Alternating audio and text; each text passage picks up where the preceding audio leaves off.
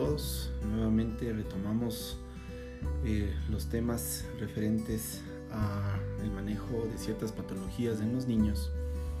En esta ocasión vamos a hacer una revisión sobre tal vez uno de los temas que mayor em, frecuencia ocurre en, en, esta época en la que eh, por vacaciones pues los niños acuden a las piscinas o al mar y es lo referente a la infección del oído externo. Entonces es importante hacer un abordaje general de información para que estemos un poco familiarizados con esta patología. De inicio, ¿qué es una infección del oído externo? La infección del oído externo es una afección que puede causar un dolor en el canal auditivo. El canal auditivo es aquella parte del oído que va desde el oído externo hacia el tímpano. Entonces, una infección del oído externo a veces también se denomina oído de nadador y justamente por esto es eh, la importancia de cuando acudimos a ríos, a piscinas o al mar. Pero una infección del oído externo no solo ocurre en personas que están eh, o que nadan en este caso, ¿no? sino aquellas personas que también pueden contraerlo de diversas formas. Entonces, hablando de cuáles son las causas de una infección del oído externo, podemos indicar que una infección del oído externo ocurre cuando la piel que eh, está en el canal auditivo se irrita o se rasca y luego de esto el paciente se infecta. Esto puede suceder cuando una persona, por ejemplo, usa los hisopos de algodón, se mete los dedos en, en los oídos u otras cosas en el oído. Se limpia el canal auditivo para eliminar la cera del oído, algo que no se debe hacer. Nada con regularidad, eh, el agua puede ablandar la piel del conducto auditivo, lo cual permite que los gérmenes presentes en la misma puedan infectar más fácilmente a este órgano. Y el usar audífonos o tapones para oídos que de, de no ser los adecuados de pronto pueden irritar o dañar la piel dentro del canal auditivo. Esto también se observa con mayor frecuencia en los pacientes adolescentes. Ahora, ¿cuáles son los síntomas de una infección del oído externo. Entonces los síntomas más comunes pueden ser obviamente el dolor, el cual se localizará dentro del oído, especialmente cuando eh, hacemos una maniobra de tirar o mover el oído. También vamos a sentir picazón dentro del oído, que también es importante tomar en cuenta, pérdida de líquido o pus en el oído, lo cual nos haría pensar de inicio que podría tratarse de una infección del canal auditivo interno y también problemas en audición. Esto puede darse obviamente por un proceso inflamatorio eh, que lo que hace es minimizar la transmisión del sonido hacia el oído interno.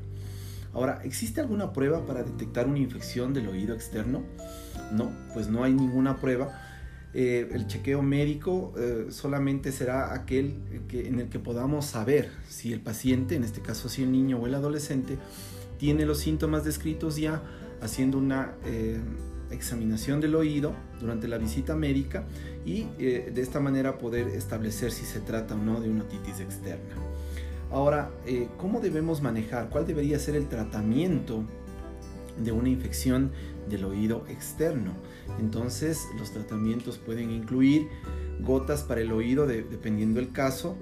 Em, debe de recostarse eh, de costado o inclinar la cabeza con el oído que se encuentre afectado hacia arriba con la finalidad de no ejercer presión y de esta manera aumentar la sensación de dolor.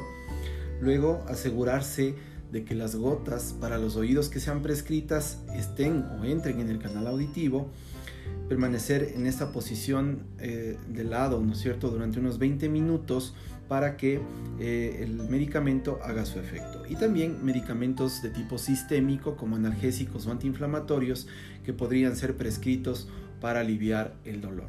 Cabe indicar además eh, que se debe evitar de todas maneras que el oído esté seco en el interior mientras la infección cede.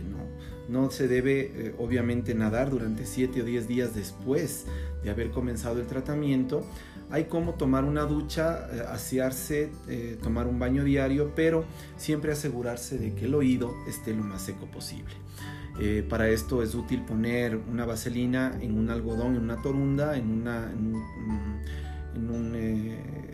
tapón de algodón y de esta manera colocarlo en el oído para que este pues no ingrese agua hacia la parte interna del oído y siempre tratando de evitar de alguna manera que eh, entre el líquido al oído. ¿no? Entonces esto es importante durante el manejo. Ahora, ¿se debería ver a un médico? ¿Cuándo debería ver a un médico? ¿Es necesaria la valoración? Entonces, claro que eh, en caso de que se presenten los síntomas o se empeoren los síntomas descritos, o si estos síntomas no han desaparecido en un lapso de días después del tratamiento. ¿Se puede prevenir la infección del oído externo? se puede reducir evidentemente las probabilidades de contraer una infección del oído externo, eh, obviamente al tratar de mm, eh, establecer dónde se va a practicar la natación, eh, evitar clavados, por ejemplo, esto podría generar un trauma también a nivel auditivo y de esta manera ocasionar la infección. No es necesario limpiar el interior de los oídos, esto es importante indicar. Muchas veces creemos que el uso de cotonetes nos va a ayudar justamente a evitar el acúmulo de cera o, en su defecto hacer una limpieza y esto tenemos que entender que es una eh, estructura eh, que se limpia por sí solo. Y en caso de que exista un cúmulo importante de cera, pues lo más adecuado es acudir con el profesional para que se realice de alguna manera la limpieza de una manera más técnica y correcta. Eh, la cera del oído definitivamente es un agente protector del canal auditivo eh, como les dijimos, si es que existe demasiada cera en el oído, pues hay que hablar, eh, consultar con su médico pediatra para que haga un chequeo y de esa manera se los limpie de manera segura. Entonces, si es una persona que pasa todo el tiempo nadando o es, es, un chico que está en un curso de natación, entonces siempre hay que tratar de sacudir los oídos para secarlos después de nadar. a veces se recomienda el uso de una secadora de pelo para ayudar a secarlos. Eh, esto eh, obviamente teniendo la configuración más baja y evitando quemaduras, obviamente con supervisión. Eh, y usar tapones para el oído para evitar que el agua entre hacia los oídos, mantenerlos lo más limpio posible por la parte externa y de esta manera pues evitar cualquier tipo de contaminación hacia el conducto auditivo, lo cual podría detonar en una infección. Entonces, eh, espero que haya quedado eh, lo suficientemente claro en relación a este tema que podría eh, convertirse en algo muy común en esta época en la que los chicos, como dijimos, se encuentran en campamentos vacacionales o van de paseo a la playa o a las piscinas o a los ríos, etcétera, y tienen contacto mucho tiempo con el agua. esto ha sido todo por hoy.